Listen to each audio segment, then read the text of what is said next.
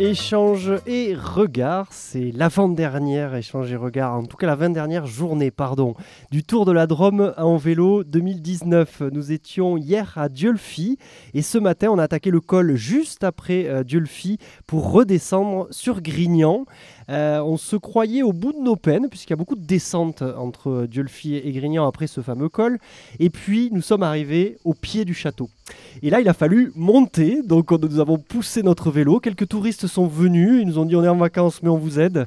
Et on a poussé notre vélo studio radio jusqu'ici. On est sur la, la terrasse. Enfin, on va voir exactement où nous sommes. D'ailleurs, je suis avec Florent Turello, directeur des châteaux de la Drôme. Bonjour. Bonjour. Merci d'être avec nous. Où c'est qu'on se trouve exactement là par rapport au château de Grignan? On est sur la, terrasse principale euh, du château, la grande terrasse, et qui a un, balcon, euh, un balcon à 360 degrés sur l'ensemble de, la Provence. Donc un des plus beaux points de vue euh, qui existent dans la Drôme, voire dans le Vaucluse. Le photographe qui nous suit est ravi d'ailleurs. On le salue, c'est Patrick qui nous suit tout le tour. Il a fait des photos du studio avec, avec les lavandes et autres patrimoines ici. Florent Turello, je disais les châteaux parce que c'est les trois châteaux que vous dirigez. Tout à fait. Donc, la structure Les Châteaux de la Drôme euh, gère trois châteaux départementaux qui sont le château de Grignan, qui est le plus connu, le plus grand, mais également les autres et qui ne sont pas des, moindres. Le château de Suse-la-Rousse, qui est un tout petit peu plus au, sud de Grignan, à même pas une vingtaine de, minutes, et qui est un endroit absolument délicieux, euh, avec des, un château avec des extérieurs un peu, abrupts. Euh, médiévaux, une cour renaissance tout à fait délicate et une grande garenne autour. Donc c'est un lieu tout à fait agréable pour les familles et aussi le château euh, de Montélimar, des châteaux des Adémars, euh, qui se situe là dans, un milieu qui est plus urbain euh, et, qui présente à la fois des expositions, qui présente aussi des parcours de visite pour le, le jeune public autour d'un projet qu'on intitule Château Labo et qui est aussi un, lieu vraiment à découvrir pour les amateurs de, à la fois de patrimoine, d'art et pour les familles. Alors vous essayez de vous servir des trois châteaux de manière un petit peu différente. Chacun va avoir donc ses spécificités en termes d'activité. Oui, chacun a son identité. Il est inscrit dans son territoire, dans un, dans un bassin particulier. Donc, euh, et puis on est, on est aussi des châteaux qui sont ouverts à d'autres, d'autres projets, à des partenariats. Vous êtes bien placé pour, pour le savoir. Et, et, donc en fonction des territoires, ce sont aussi des couleurs euh, différentes, bien sûr, que prennent les châteaux. Alors ici, c'est un patrimoine. C'est un patrimoine euh, qui a des, des centaines d'années. Euh, et il y a 33 ans, euh, il a été décidé euh, d'y mettre le patrimoine vivant, c'est-à-dire d'inclure le spectacle à l'intérieur de ce très beau lieu. comment s'est née cette idée de, mettre la culture vivante à l'intérieur du patrimoine? Elle est née, il y a eu plusieurs essais qui n'ont pas forcément fonctionné et, un jour le conservateur de l'époque a eu une bonne idée. il a simplement eu l'idée de se dire on va mettre euh, donc les murs de Grignan sont, un château qui, ont une histoire qui est vraiment liée à la création artistique avec les lettres de, Madame de Sévigné qui était aussi euh, une grande amatrice de, musique, de, théâtre. Euh, et, donc le conservateur lui dit on va essayer de faire rentrer les arts dans, ce château, les, arts vivants. Et il a proposé, sur des thèmes qui étaient liés au XVIIe siècle, de faire venir des comédiens, des musiciens, euh, d'avoir quelqu'un qui mettait un petit peu ça en scène. Alors au départ, c'était, il y avait pas mal d'amateurs qui participaient, donc euh, euh, des gens passaient des coups de main, les gens dans le château ben, cousaient, découpaient, sciaient des planches pour faire des, petits bouts de décor. On retrouve le château vivant, hein. il se remet à vivre. Hein, Et donc au, départ, c'était des déambulations à l'intérieur du château. Alors après, petit à petit, il y a eu des, gros projets au, niveau des, circuits de visite. Euh, donc euh, la, classification du, château en musée de France, beaucoup de collections qui sont arrivées, donc beaucoup plus de, fragilité, on va dire, des mobiliers, et aussi des normes de sécurité qui ont évolué. Et l'événement qui a tout de suite marché, qui a pris petit à petit de l'ampleur. Et ce qui fait que le, projet des fêtes nocturnes maintenant se situe plus à l'extérieur. Donc euh, désormais, c'est euh, depuis euh, plus d'une quinzaine d'années. Donc le spectacle se déroule devant la grande façade du château et sur un gradin qui contient près de 800 personnes. Alors, il y a eu des déambulations, on est passé en fixe. pour quelle raison? C'est le public qui. C'était quelle était la. Bah, pourquoi on change C'est à la fois le succès public parce qu'on n'avait plus forcément assez d'espace pour, faire circuler. Euh, le public déjà en sécurité, pour les collections aussi, pour, pour, protéger, pour conserver le, château. Donc on se pose à un endroit, et on met une grande scène. Voilà. Et là, on fait des créations aussi. C'est ça Tout qui est à fait. Alors ça, c'est une des, une des marques principales du, du- du- du Festival des Fêtes Nocturnes, c'est qu'à chaque fois, c'est un spectacle qui est créé spécifiquement pour le lieu. Alors c'est pas non plus un son et lumière, ou euh, voilà, on n'est pas sur ce, ce- ce type de choses. On est sur du théâtre, euh, sur, euh, sur une création théâtrale, avec des textes, on va dire, de patrimoine, hein, puisqu'on on n'est pas non plus sur des, des, des créations contemporaines ou avec des auteurs contemporains. Euh, donc on garde bien évidemment notre côté patrimonial et historique, euh, mais à chaque fois avec des, euh, des mises en scène d'aujourd'hui, imaginatives, créatives, surprenantes, émouvantes. voilà. Alors, c'est très populaire. hein, Sur un été, c'est quelques 33 000 spectateurs qui passent ici. oui, oui. Euh, et c'est aussi un défi euh, presque sportif pour les acteurs, euh, que 40 euh, représentations sur un été. Donc c'est un, un gros engagement physique pour... Au total, donc la, la- la compagnie reste trois mois. Euh, donc un mois de préparation et deux mois d'exploitation, donc euh, un mois pour répéter, caler, euh, parce qu'en plus on n'est pas dans une salle standard. Autant c'est facile d'aller dans une salle, vous voyez, aux normes européennes avec tout le confort. la climatisation, etc. Donc là, une équipe peut arriver en tournée, elle arrive, boum, clac, clac, on a nos habitudes. Ça joue. Voilà. Et ici, non. hein. Euh, ici, on, a du- s'adapter. on a du vent, on a du soleil, on, on a, on a un patrimoine aussi. Voilà, il y a, il y a- à la fois, c'est c'est quelque chose qui est très professionnel parce qu'on a euh, des, des professionnels, des intermittents du spectacle, que ce soit technique ou artistique, qui, qui travaillent. Euh, mais dans le même temps, il y a plein de petites astuces.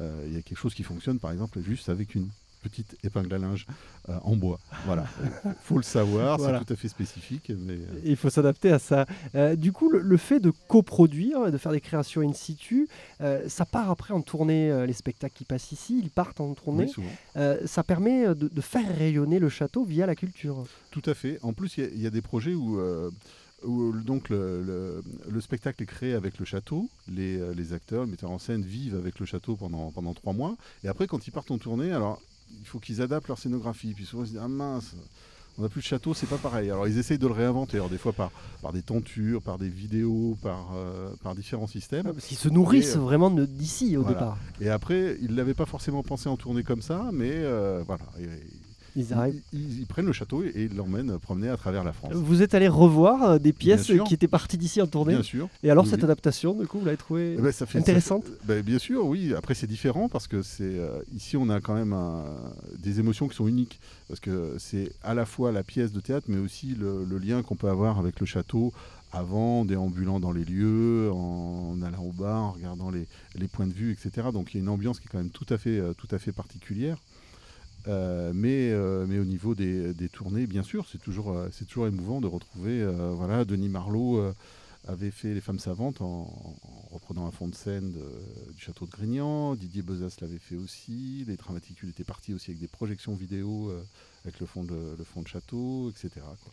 Alors, vous m'avez dit, on, on reste sur du, du patrimonial, sur des pièces euh, ancrées dans le temps. Est-ce Oui. qu'il y a aussi euh, peut-être des envies d'aller aussi vers du moderne et de faire ce décalage temporel ou pas du tout ici à Grignan? Ah, nous avons fait du moderne. Nous avons, nous avons joué Fédo, par exemple. Donc euh, voilà, début, début du XXe siècle. euh, voilà, donc pour nous, c'est moderne déjà. Ouais, déjà, on est dans la Voilà, modernité. on est- On est dans la modernité. Euh, comment vous, vous réalisez, puisque vous êtes programmateur, c'est vous qui euh, faites venir les spectacles, comment ça se passe? Vous sillonnez euh, euh, les scènes de France, euh, vous avez un carnet d'adresses avec des, euh, des metteurs en scène, comment vous allez chercher vos pièces? C'est- une drôle d'aventure parce que quand on est programmateur, généralement, on programme une saison ou un festival et on a une dizaine ou une quinzaine de, de spectacles à proposer et à partager euh, avec le public. Là, on, a des saisons euh, musicales, on propose chaque année une dizaine d'artistes. Donc, on, on- enfin, on a du temps, on a des choix, on peut proposer une, une multitude de, de- de choses. Et là, euh, c'est un fusil qui a qu'un coup. Voilà, donc il faut déjà pas se, se tromper. Et c'est une drôle d'aventure euh, pour les compagnies, parce que ça veut dire aussi qu'ils sont bloqués pendant trois mois, euh, qu'ils vont certainement partir en tournée après. Ça veut dire qu'il faut qu'ils bloquent leur saison. euh, voilà. Donc déjà, il faut déjà qu'on travaille vraiment en amont. On travaille au moins deux ans à l'avance. Ça veut dire des compagnies qui refusent parfois, qui, qui disent euh, c'est un gros, trop gros challenge? Et, et donc souvent, donc à la fois bien sûr il y a du repérage, c'est-à-dire Mm. que à la fois euh, donc euh, il faut se tenir au courant de Bah oui. l'actualité théâtrale, déjà au niveau esthétique global et puis sur les, les acteurs principaux du théâtre. Mhm. Il y a aussi des gens qui viennent nous voir pour nous proposer des, des projets, enfin où on nous envoie des projets euh, par la poste d'ailleurs sans venir voir le château. Et ce qu'on dit déjà la première chose à faire, c'est de venir venir. Donc venir voir comment ça fonctionne pour deux choses, parce que le cadre patrimonial est tout à fait particulier et le public est tout à fait particulier. Je pense qu'on a alors j'hésite, est-ce que c'est le plus beau public de France, d'Europe ou du monde? Je ne sais pas. Euh, n'ayant pas vu le monde entier, je ne peux pas vous dire. Mais en, tout cas, c'est un public qui vient, qui n'est pas un public euh, typique des salles de théâtre. Donc il y, a des gens qui ont l'habitude de fréquenter euh, des salles de théâtre ou de voir des spectacles, mais la majorité découvre le théâtre ici, ou reviennent chaque année, donc en lien particulier avec l'événement. Donc c'est quelque part, c'est ce que nous disent les metteurs en scène, mais c'est incroyable, c'est un vrai public. C'est-à-dire qu'on a, on a des vrais. C'est terrible ça. Ah, ça veut dire que les portes des théâtres sont fermées. Non, quelque part. non, il y, a une diversité des publics, mais il y a quand même une majorité. On sait que le public est un peu plus féminin et un peu plus euh, au niveau socio-culturel un peu plus élevé que la moyenne. On sait qu'il est un peu plus âgé que la moyenne, etc. Nous, on, se rapproche certainement plus de la société euh, réelle, de la sociologie réelle de, française. Donc, euh, donc ça, c'est quelque chose d'extrêmement plaisant. Euh, parce qu'en fait, les gens viennent ici pour faire une fête de théâtre, c'est-à-dire rencontrer sans a priori un texte. Euh, voilà. Alors, euh, bah, certaines années, on a par exemple des têtes d'affiche au niveau des fêtes nocturnes. D'autres années, on n'en a pas. La tête d'affiche, c'est bah, c'est le texte, c'est Fédo, c'est Victor Hugo. Voilà. Donc les, les, gens viennent. Même il y a certaines personnes qui ne savent même pas ce qu'ils viennent voir. On le constate quand on donne les programmes. Au moment de donner les programmes, ils viennent ah, découvrir. Ah, c'est bien, cette année, nous avons Ruy Blas. Merci pour la transition. Euh, effectivement, Ruy Blas, cette année, euh, mise en scène par euh, Yves Bonnen, que vous avez rencontré de quelle manière, du coup? Oui, ben là, ça, nous ramène au choix, c'est-à-dire qu'il faut aussi, il faut du temps pour monter un, projet, donc il faut, il faut se rencontrer, il faut que les, artistes viennent voir le, château, il faut monter l'idée, trouver la bonne idée, et ensuite trouver un temps euh, un, temps euh, faisable pour les compagnies parce qu'ils ont aussi euh, ils n'attendent pas nous on est décalé en plus par rapport aux autres saisons donc ils n'attendent pas forcément après le château de Grignan donc ils ont une saison on va dire normale à mener et ensuite ça veut dire qu'on va leur désorganiser déjà une année complète hein, voilà donc, donc ça veut dire bah, que Yves, ça fait plusieurs années qu'on échange, enfin qu'on se connaît, ça doit faire au moins 4-5 ans. Euh, et, lui connaissait le château parce qu'il avait fait aussi euh, des, mises en espace pour le festival de la correspondance qui s'était déroulé au château. Et donc c'était à la fois un ami de, Grignan et euh, depuis plusieurs années on avait, on avait des idées et on n'avait pas trouvé encore le moment. Et là cette année ça s'est bien passé puisque à la fois leur, planning de, création et de tournée le permettait et que l'idée de, de Ruy Blas nous semblait tout à fait adapté. Alors, Ruy Blas, une pièce maîtresse de Victor Hugo qui a été très mal accueillie, a priori, euh, au départ, quand il l'a écrite à l'époque, euh, et qui est devenue euh, une pièce très très importante. ce choix de, cette pièce, vous, vous, l'avez donc, j'imagine, travaillé ensemble, enfin, entre guillemets, vous avez dit, vous proposez ça, qui propose, comment ça se passe en fait, le, choix de la pièce? L'idée vient plutôt L'idée vient plutôt des metteurs en scène, de toute façon, euh, ou des équipes de, création. Euh, alors, on peut bien sûr donner les, orientations sur les, auteurs qui ont déjà été joués, un peu comment on sent euh, la, thématique, le rythme de la, saison, sur quel type de, répertoire il conviendrait d'être. et ensuite, on échange sur diverses idées, généralement. Là, Rublas est arrivé, euh, est arrivé rapidement. Euh, Victor Hugo, on avait déjà eu deux, pièces de, Victor Hugo, dont la dernière était en 2014. Euh, donc Lucrèce Borgia, qui avait très bien, très bien fonctionné.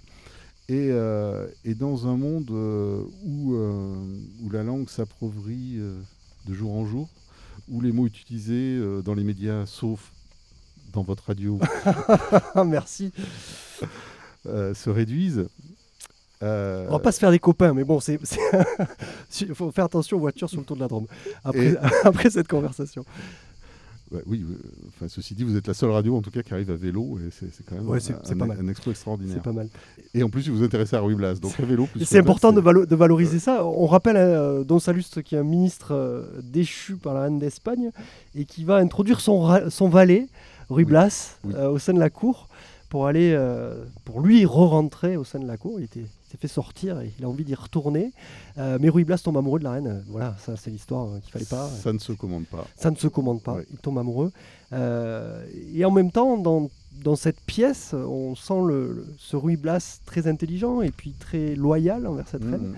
euh, dénoncer beaucoup de choses, notamment cette oligarchie qui quand même accumule euh, des choses. Il dénonce quand même. Ah oui, oui, Il dénonce. ah oui, oui, tout à fait. Est-ce qu'on oui. peut... euh, Il y, a des liens avec l'actualité, enfin avec des choses qui se passent quand même Bien sûr, enfin, l'actualité, bien sûr, mais aussi, euh, enfin, de, de façon plus générale, euh, le fonctionnement. enfin, ce qui est intéressant, c'est par rapport à, à toute l'expérience politique et littéraire de, de Victor Hugo, d'avoir ce, ce recul-là euh, et, et de voir qu'effectivement la situation était peut-être aussi, euh, sous certains aspects, comparable à son époque, et nous le rendre avec une langue forte et des personnages ple- pleins de passion. Euh, et donc, euh, bien sûr, Ruy Blas, euh, ce, qui est, ce, qui est, ce, qui est, ce qui est envoûtant dans cette histoire, c'est qu'à la fois, il, est, il se retrouve au sein de... C'est un homme de peu, un homme de rien, donc un, valet qui se retrouve, qui voit les fonctionnements de, de la cour, qui voit les fonctionnements du, pouvoir et qui se, qui se révolte parce qu'il sent qu'il y a une, une distance complète entre la, la- la réalité et, et ce qui se passe dans le, dans le fonctionnement euh, de, de la cour. Et le lien se fait par, euh, par l'amour euh, qu'il a, qu'il a pour la reine et, et l'espoir qu'il a de, par cet amour et par l'échange qu'il peut y avoir de pouvoir aussi changer les choses, changer la société. Voilà. Et là, la reine, en plus, est interprétée. On a, on a un Ruy Blas qui est extraordinaire. Enfin, tous les comédiens sont, sont fabuleux. Mais là, comme on parle de Ruy Blas, c'est vrai que François Debloc, qui joue, qui est un jeune comédien absolument hein, incroyable et qui, euh, qui utilise. Alors, on, est sur des pièces en alexandrin. hein, euh, voilà, on a du verre, etc. Donc ça, ça, ça peut faire peur. Mais François Debloc, on- déjà, on le sent pas du tout dans la, dans la pièce. Et en plus, François Debloc utilise l'énergie d'alexandrin. Pour lui, c'est du slam. Pour lui, c'est du rap. Il Euh, le met au goût du jour, on y est. hein. tout à fait. Et donc, euh, donc il utilise justement cette énergie euh, fabuleuse euh, pour, pour faire passer euh, ces, ces vers de Victor Hugo. Voilà. Et en face de lui, il a Noémie Gantier. Alors là, oui, alors on comprend effectivement euh, tout cet amour hein, qu'il peut avoir pour, pour la reine. Noémie Gantier l'incarne de façon euh, superbe. Et dans une reine qui est aussi, euh, comment dire, à minima décalée, euh, au pire un peu, un peu schizophrène. euh, voilà. En, en tout cas, un, un rôle de composition euh, voilà, qui est à la fois un personnage plein de sentiments, une beauté, parce qu'il y a des costumes aussi qui sont vraiment de la plus belle facture. À venir voir ici. euh, on, va, on va juste euh, finir avec, avec les dates. Il y a, il y a aussi euh, Ah, une ah, relation ouais, épistolaire à l'intérieur hein, qui fait penser à Madame de Sévigné. tout à fait. Donc euh, voilà, on est vraiment euh, Alors, dans le lieu. Co- comment ça se passe si on veut venir voir? Alors du coup, Ruy Blas, c'est euh, tous les jours. Il y a une relâche, j'imagine, une fois par semaine? on s'arrête un peu si vous le permettez de temps en temps. Donc là, là, on va jouer quasiment tous les jours, sauf, le, sauf le lundi. Et on arrête un week-end de trois jours pour laisser la, la- la fête du village de Grignan se dérouler sans problème.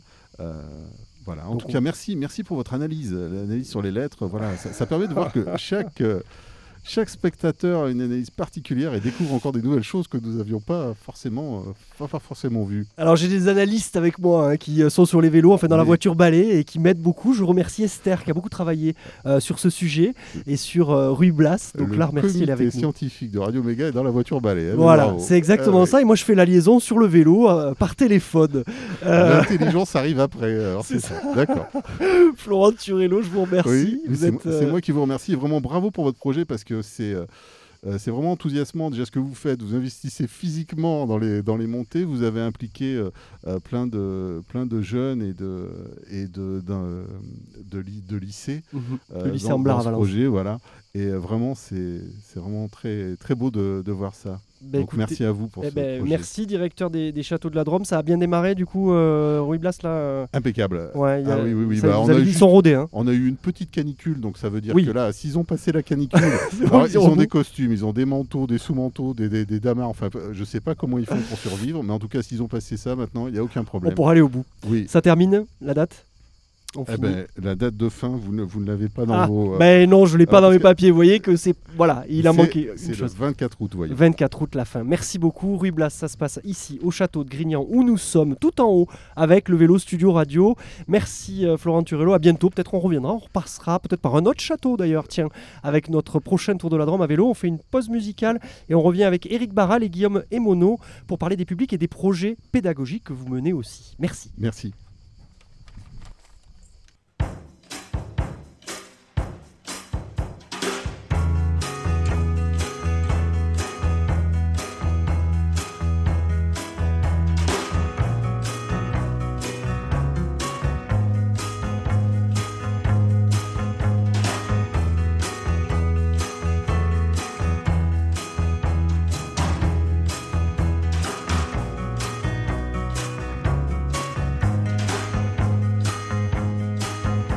After all the things that I have seen,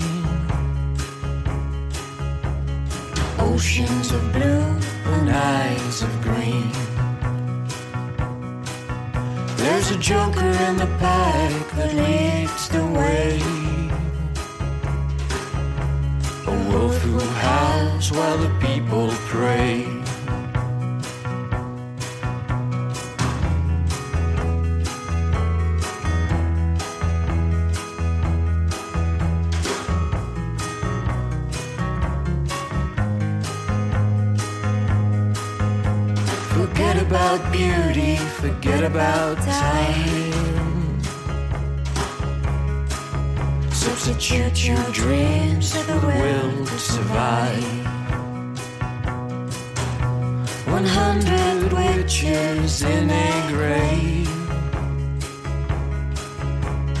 Thousand ways to be enslaved.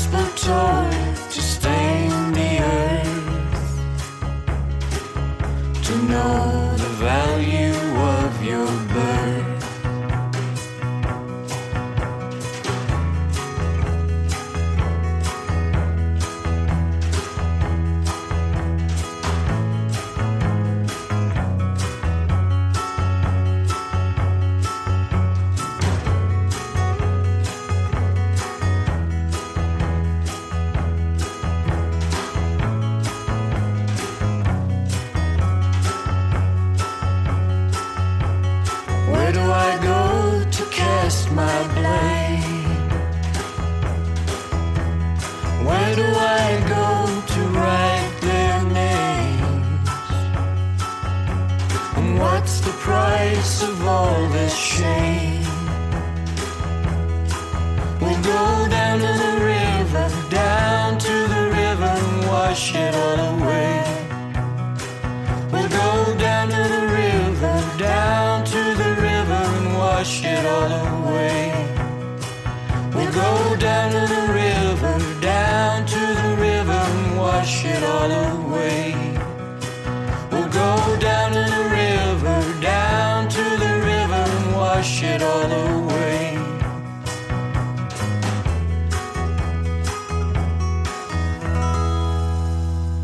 Vous écoutez l'émission Échange et Regard en direct du château de Grignan. J'ai une vue fabuleuse en face de moi. C'est magnifique. Je suis en compagnie de Guillaume Emono. Bonjour Guillaume. Bonjour. Vous êtes responsable du pôle des publics des châteaux de la Drôme. Il y a trois châteaux, rappelons-le. hein, le Tout château de Suse-la-Rousse, celui des Adémars à Montélimar et bien sûr le château de, de, de Grignan. Euh, vous êtes donc sur notre vélo studio afin de nous parler d'un- d'une autre, d'une autre version de, de Rue Blas, celle donnée le 11 mai dernier, je crois, Exactement. par, par, par des collégiens euh, de deux établissements drômois et aussi quelque part par, par des, des lycéens. Comment ces jeunes sont-ils arrivés sur la scène du château de Grignan? Bah, en fait, c'est tout simple. Enfin, c'est tout simple. Euh, disons que, étant donné qu'on a ces représentations des fêtes nocturnes, nous, au Château de Grignan, on souhaite euh, créer, on a une action euh, éducative qui, qui s'appelle Parcours des jeunes créateurs. Et on invite des collégiens à, s'initier au théâtre, à jouer la pièce et à donner leur propre version euh, de la pièce qui sera jouée euh, l'été. Donc cette année, c'était euh, Rue Blas. Donc euh, cette action, euh, on l'amène euh, conjointement avec des professionnels, bien sûr. Donc avec là cette année, c'était avec euh, la compagnie Vianova et Jérémy Chaplin et Juliette. Et euh, l'idée, c'est de, de prendre une classe. Donc là, il y avait deux classes de troisième, une du collège de Saint- de Saint-Paul-Trois-Châteaux et une de Montélimar. Et euh, les inviter d'abord, avec leurs enseignants, à travailler le texte. Ça, c'est la première chose. Donc on travaille le texte avec un comédien. Ils ont fait un choix. un choix des scènes les plus marquantes de Ruy Blas. Et à partir de là, euh, Jérémy Chaplin leur a proposé une chose assez, assez étonnante, c'est-à-dire de, travailler ces, scènes choisies, mais surtout de les réécrire. De les réécrire aussi et en donner une version au XXIe siècle, euh, avec leurs mots, euh, avec leur interprétation, avec leur trip, avec euh, la façon dont ils, recevaient finalement ce texte de, Victor Hugo. Donc, lors de la représentation qui a eu lieu en mai, ce qui était intéressant, c'était une sorte de ping-pong comme ça, où les collégiens, d'une part, interprétaient les scènes en, alexandrin avec euh, Comme le texte. comme le, le le de texte de le, Victor- te- le texte de Victor Hugo, donc avec un, un grand respect. Et donc ce- ils se sont confrontés à ça aussi, à la musicalité du- du- des Alexandrins. Et en même temps, une fois qu'ils l'avaient joué, et ben, l'autre classe jouait la version en bolos. Ou, euh, ou, euh, Traduisez. vous bah, le bolos, le bolos, quoi. Enfin, ça se traduit pas, ça, ça se vit, ça se parle. Euh, et donc, du coup, euh, ouais, que ce, que ce- que ce- pardon, oui, que ce soit en bolos ou que en ce bolos. soit- ouais, oui, c'est limite. Euh, en tout cas, de façon très oralisée. on- et puis, euh, même les scènes qui étaient réécrites, elles se nourrissaient aussi des interventions, en tout cas des discussions qu'ils pouvaient avoir hors atelier. euh, sur quand il parlait de Ruy Blas, il disait ben, qu'est-ce qu'ils avaient compris, comment ils l'interprétaient, mais c'est qui ce personnage? Oh, mais celui-là quand même dans sa luste, c'est quand même une crapule. euh, Enfin, moi je dis crapule, mais ils n'utilisent pas crapule. Et, euh, et donc du coup, ils en parlaient. Et tout ça, ça a été réinjecté justement dans la réécriture. Et ce qui était très beau, c'est justement qu'on avait à chaque fois euh, cet alexandrin et ce- cette version 21e siècle. Il donnait donc une modernité totale à la, à la pièce de Ruy Blas, qui est intemporelle, mais euh, qui n'était pas factice du coup, c'était vraiment vécu. Et, voilà, et donc il y avait d'une part un grand respect du patrimoine littéraire et de- du texte de, de Victor Hugo, et en même temps euh, leur traduction. Et ça, c'était euh, assez fantastique. Alors justement, ces, ces réécritures doivent être Mhm. différentes puisqu'il s'agit de deux collèges euh, Oui. différents Mhm. qui euh, vivent des choses différentes. Le premier, Jean Perrin, c'est à, à Saint-Paul-Trois-Châteaux. Donc une population socioculturellement un peu plus é- éloignée de celle de, de- de Montélimar? Ah bah, disons que le collège Europa, euh, c'est un collège qui est en, En REP. qui est en REP, ouais. Et euh, parmi les, les collégiens, ce qui était euh, aussi très émouvant, c'est qu'il y avait beaucoup, enfin il y avait quelques collégiens qui étaient des primo-arrivants ou qui parlaient très peu le français, euh, qui euh, découvraient aussi, et euh, au-delà, au-delà de la- de l'aventure culturelle, il y a une aventure humaine qui est très très forte. Et cette année, c'était particulièrement le cas, euh, parce qu'en fait, on a ces deux, collèges qui, sont sur le même projet. Et il y a une personne qui fait le lien, c'est la compagnie Vianova, c'est euh, Julien, et qui, navigue euh, d'un collège à l'autre. Parce qu'il faut savoir que les répétitions, le, projet, enfin les ateliers commencent en janvier, et ils travaillent chacun de leur côté dans le collège, ils ne sont pas au château. Donc ils travaillent pendant 2-3 mois avec des ateliers de 3 heures à peu près, chacun de leur côté. Et les collégiens, par exemple, de Montélimar étaient euh, au début un peu, non pas réticents, mais ils se disaient, mais nous, on parle pas bien français, on- le théâtre, on connaît pas. Avec des complexes peut-être Avec des complexes, voilà. Ils se, ils se donnaient eux-mêmes des, han- des handicaps, quoi. Et, euh, et ils ont travaillé ensemble. Et, euh, et en fait, euh, progressivement, ils se ils sont emparés du, du projet. et ils ont fait leur création.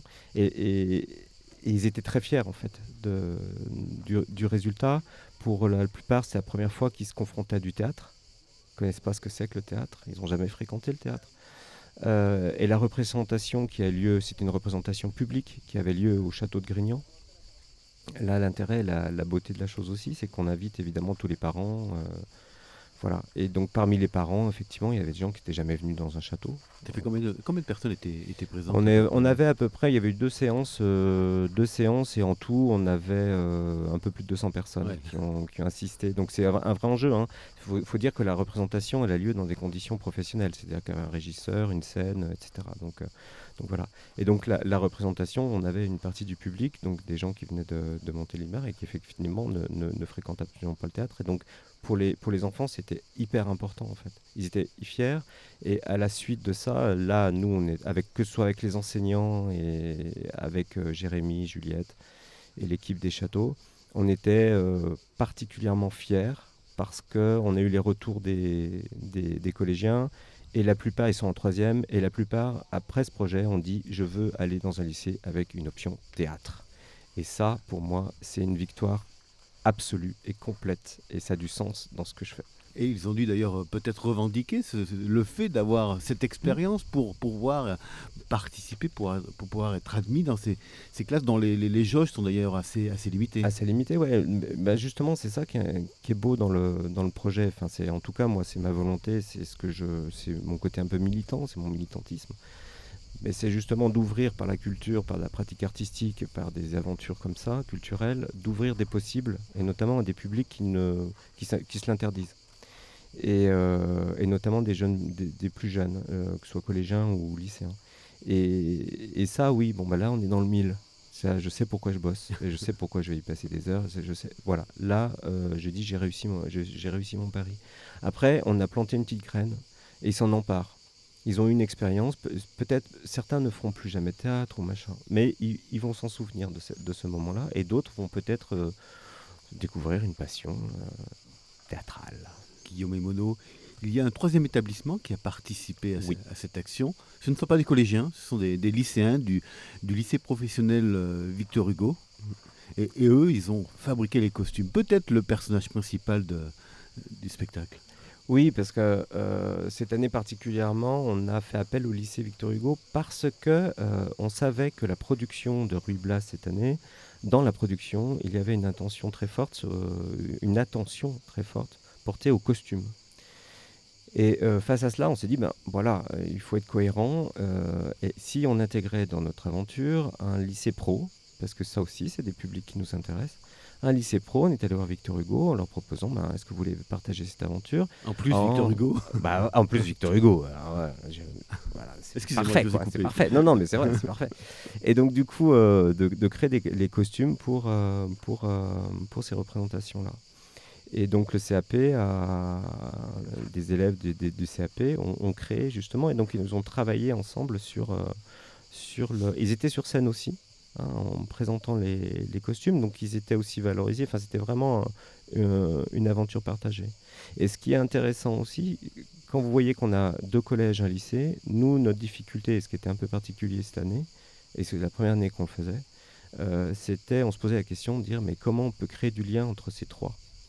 Entre ces trois établissements, avec les équipes artistiques de Rue Blas, avec Yves Bonnen, euh, et puis les équipes artistiques, avec nous, avec les châteaux. Et, euh, face à cela, ben, on s'est dit, tiens, on va créer un blog. Et on a créé un blog. Et on a créé un blog et c'est la première année qu'on le, qu'on le fait. Et là, il a fallu écrire, il a fallu aussi choisir des, des- Ouais. des clichés, il a fallu choisir peut-être des vidéos, non? Oui, bah là, du coup, le, le but, c'était de créer un blog. Donc là, on était euh, secondé par Résonance Média avec euh, Julien Marty. Et euh, il est intervenu dans les classes et il leur a donné un peu de méthode. Quoi. Il a dit c'est quoi un blog, c'est quoi la rédaction, c'est quoi une ligne éditoriale, on va faire un planning, etc. etc. C'est quoi donc- un réseau social? Quelles quoi un sont- réseau Quelles sont les responsabilités qu'on a quand voilà. on écrit? Exactement. Et puis quel, quel type de médias on utilise, hein, que ce soit la photo, la vidéo, le son, euh, tout, même un dessin, enfin, tout. Et, euh, et donc du coup, il, a, il est intervenu dans les trois, les trois établissements, et chacun, chaque établissement était euh, là pour alimenter ce blog. Euh, D'une part, qui permettait le lien entre les élèves, parce que chaque, euh, chaque classe pouvait aller voir, chaque élève pouvait aller voir le blog et voir ce qu'avaient posté les autres. Euh, et puis en même temps créer un lien avec les équipes artistiques de Yves Bonnen et de la comédie Poitou-Charentes aussi, qui ont réalisé des interviews, notamment du costumier, pour le, lycée.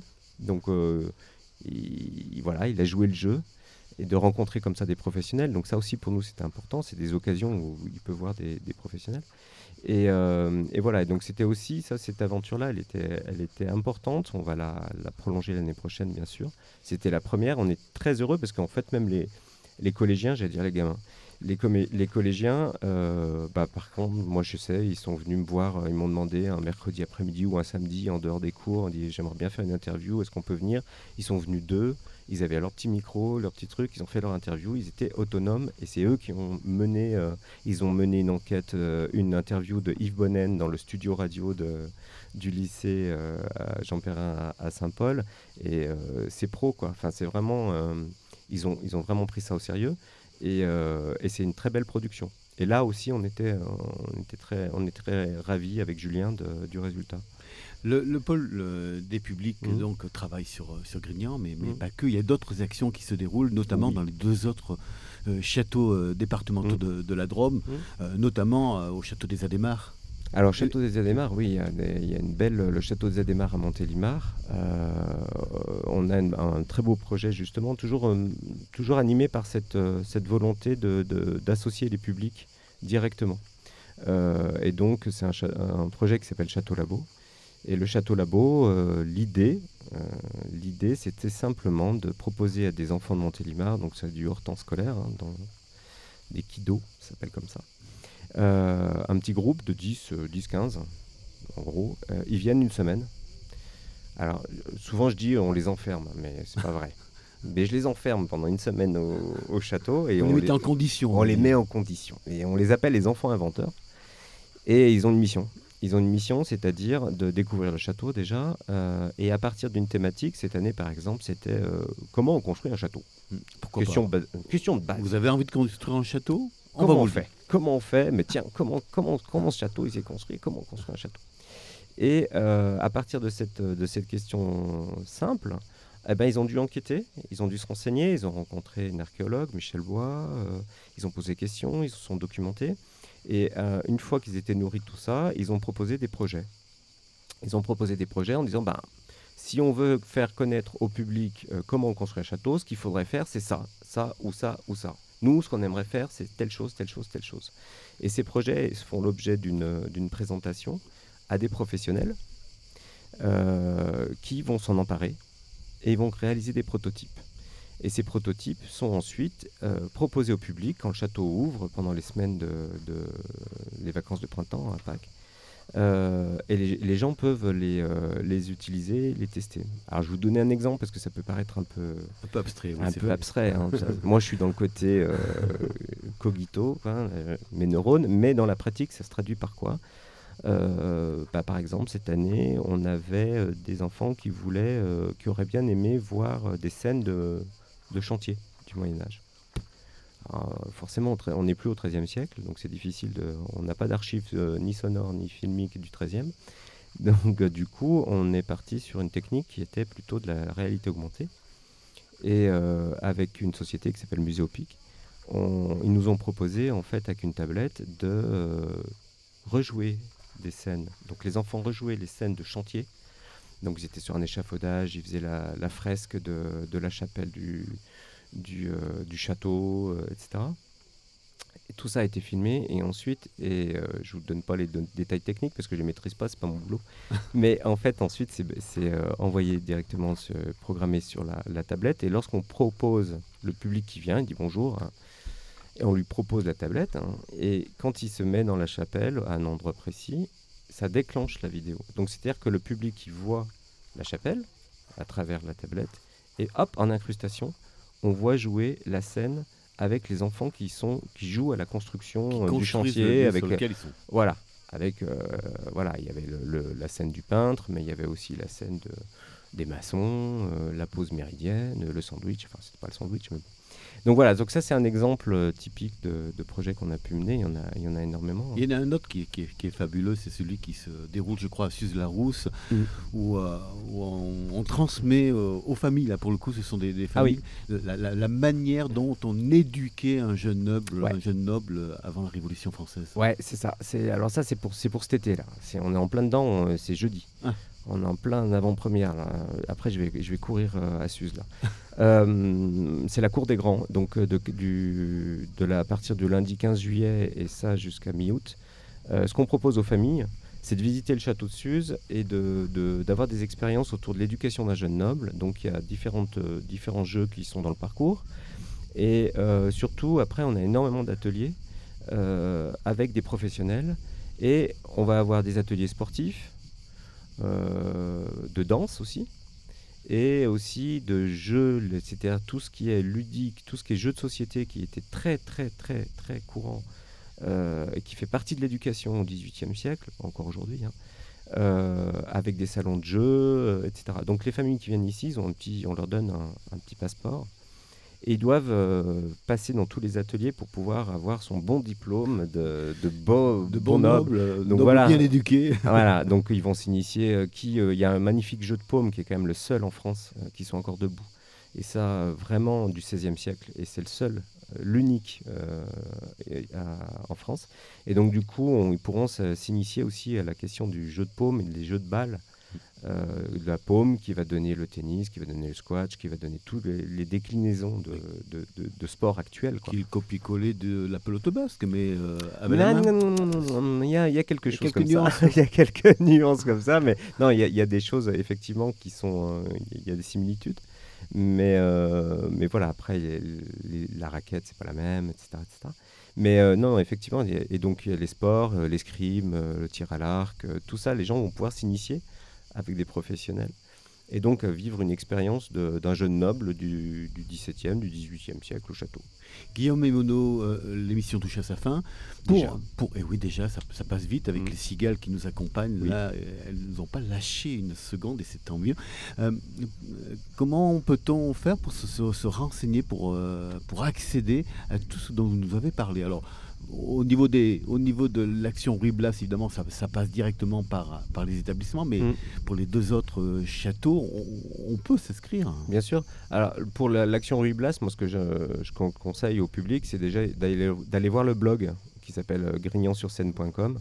Donc ça, c'est la première chose. Comme ça, vous verrez des visus ce que nous avons fait cette année.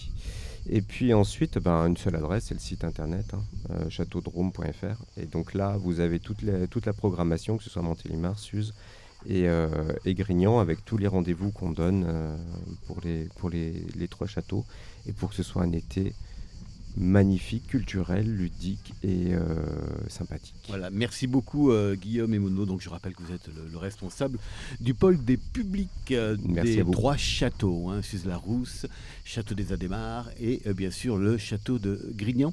Cet échange et regard est terminé. On, on se quitte, on se quitte. On vous retrouve ce soir à, 18h en direct, à- en direct d'un petit village qui se trouve non loin de, euh, de Montélimar. D'ailleurs, j'ai un trou de mémoire, Bastien. Mal à taverne, mal à taverne. Et l'émission sera coachée, dirigée, un petit peu animée par euh, Gérard Daben, un pur produit Radio Méga, entre autres. Merci à tous. Au revoir.